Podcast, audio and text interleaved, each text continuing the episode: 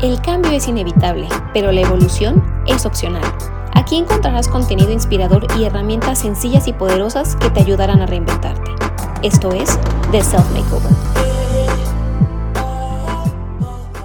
Hola a todos, ¿cómo están? Yo soy Marisa y nuevamente les saludo en otro episodio de este programa en el que compartimos con ustedes perspectivas, puntos de vista, herramientas y filosofías de vida desde nuestro corazón y que creemos que pueden ser de utilidad para otros.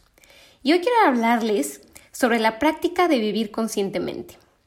Si ustedes han estado siguiendo el programa, quizá hayan escuchado que he estado hablándoles sobre amor propio y justamente la semana pasada toqué el tema de la autoestima y les platicaba sobre cómo me había yo interesado en estos temas y sobre cómo lo he estado trabajando en mi vida diaria, porque la autoestima es en realidad una consecuencia de nuestras prácticas diarias.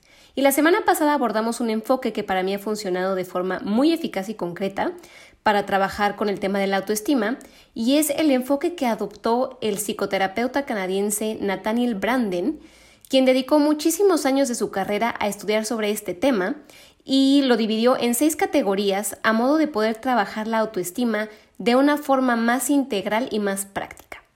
Y justamente la práctica de vivir de forma consciente es algo que él considera como un pilar fundamental de la autoestima. ¿Y qué es vivir de forma consciente? En pocas palabras, les diría que es apagar el piloto automático, dándonos cuenta de lo que hacemos, cómo, por qué y sobre todo para qué lo hacemos. En algún episodio pasado les compartí el dato de que tomamos alrededor de 35 mil decisiones al día, según una investigación realizada por Marie Kondo y Scott Sonnenschein para su libro Felicidad en el Trabajo, y que de estas 70.000 decisiones solo estamos conscientes de alrededor de 70 de ellas. Esto quiere decir que la mayor parte del tiempo no estamos conscientes de que podemos hacer una elección y decidimos de forma automática sin realmente hacer ningún uso de nuestra razón. Así que yo les diría que el primer paso para vivir una vida más consciente es darnos cuenta de que todo el tiempo estamos decidiendo. Y vivir de forma consciente es hacer todo lo posible por darme cuenta, por notar y reconocer mis acciones, mis propósitos, mis motivos, mis valores, mis anhelos, mis necesidades, mis expectativas. Es darme cuenta de mí como ser individual y también de mí en el contexto del mundo en el que, en el que vivo, el mundo que me rodea.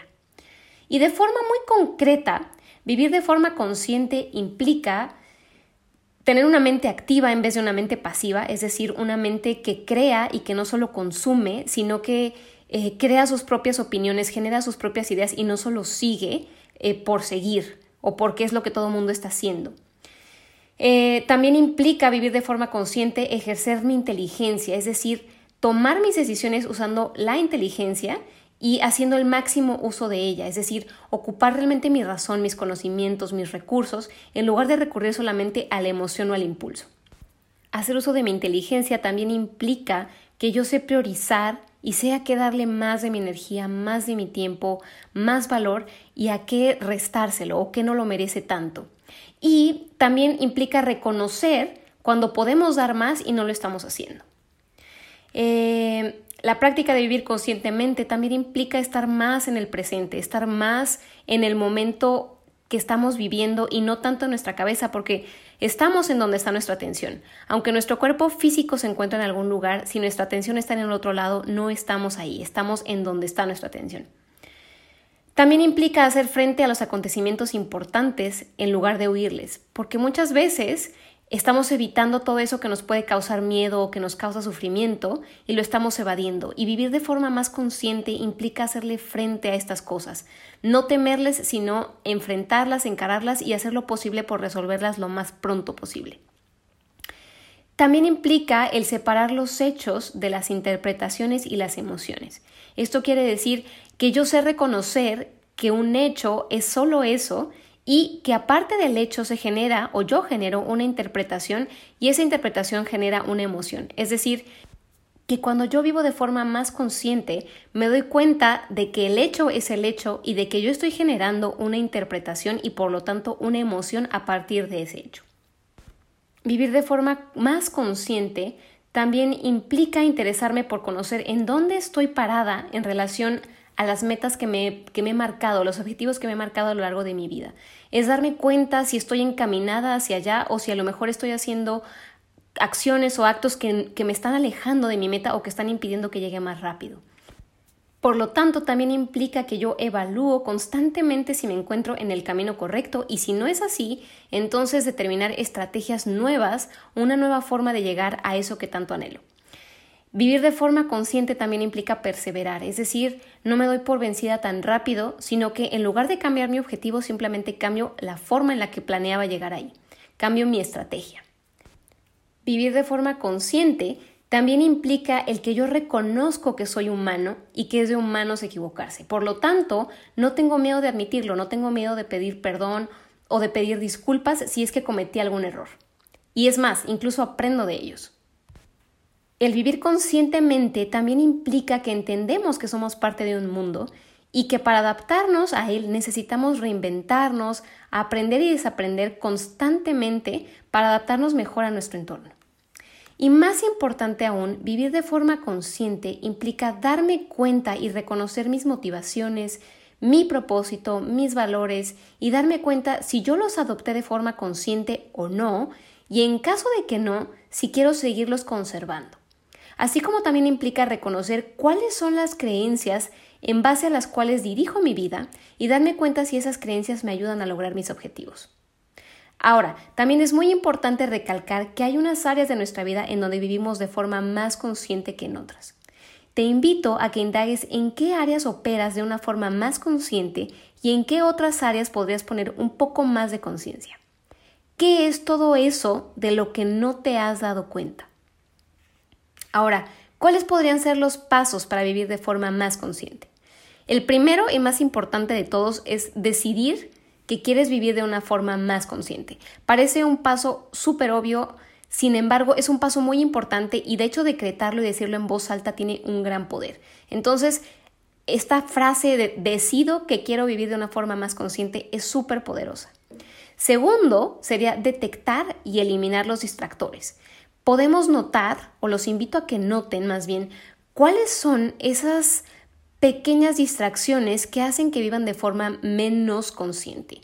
Y yo he notado en mi caso, por ejemplo, que el celular es, una, es un gran distractor para mí. Entonces, lo que he estado haciendo es que o lo pongo en modo avión o decido darme una pausa o apago las notificaciones o lo tengo todo el tiempo en silencio y entonces yo decido cuándo ver el celular en lugar de que el celular decida cuándo yo lo veo.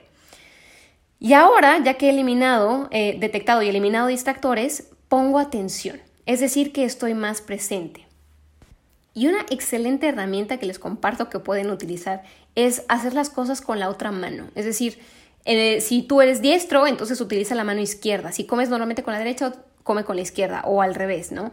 Eh, si siempre tienen el mismo camino para ir a algún lugar, cambien la ruta. Todo este, este tipo de estrategias los ayudan a hacerse más conscientes ya que le cambian el chip al cerebro y se da cuenta de que no tiene el control sobre esa actividad. Entonces necesitan poner atención. Esta es una excelente manera de empezar a poner atención. Siguiente punto, eh, yo diría que es observarme. Y para esto los invito, si es que llevan un diario, si es que no lo llevan, pues los invito a empezar a practicarlo. Y a los que ya lo lleven, empezar a escribir en tercera persona. O sea, es decir, ver desde el espectador y no desde la persona, no desde el protagonista porque esto nos da una visión más amplia del todo el panorama, de todo el contexto que nos rodea. Si no les gusta escribir, entonces a lo mejor pueden grabar un audio y escucharse, porque muchas veces en cuanto nos escuchamos, somos capaces de darnos cuenta o de detectar cosas que antes permanecían invisibles. Y finalmente, darme cuenta, reconocer, reconocer lo que estoy sintiendo, reconocer mis motivos, reconocer por qué lo hago, reconocer lo que pasó, reconocer lo que sucedió, reconocer lo que estoy haciendo, etc. Y tenerlo presente. Realmente hasta aquí llega el punto de vivir de forma más consciente. Así que estas son algunas herramientas o ejercicios que pueden aplicar a partir de ya. Espero que hayan disfrutado de este episodio. Los invito a que pongan estas, estos ejercicios en práctica, noten los cambios que se generan en su vida, compártanos qué descubrieron a través de estos ejercicios Y si este episodio les gustó y les sirvió, compártanlo y no se olviden de seguirnos en nuestras redes sociales. Nos encuentran como The Self Makeover en Instagram y en Facebook. Nuevamente les agradezco por haberme acompañado en un episodio más. Yo soy Marisa y nos vemos hasta la próxima. El cambio es inevitable, pero la evolución es opcional. Aquí encontrarás contenido inspirador y herramientas sencillas y poderosas que te ayudarán a reinventarte. Esto es The Self Makeover.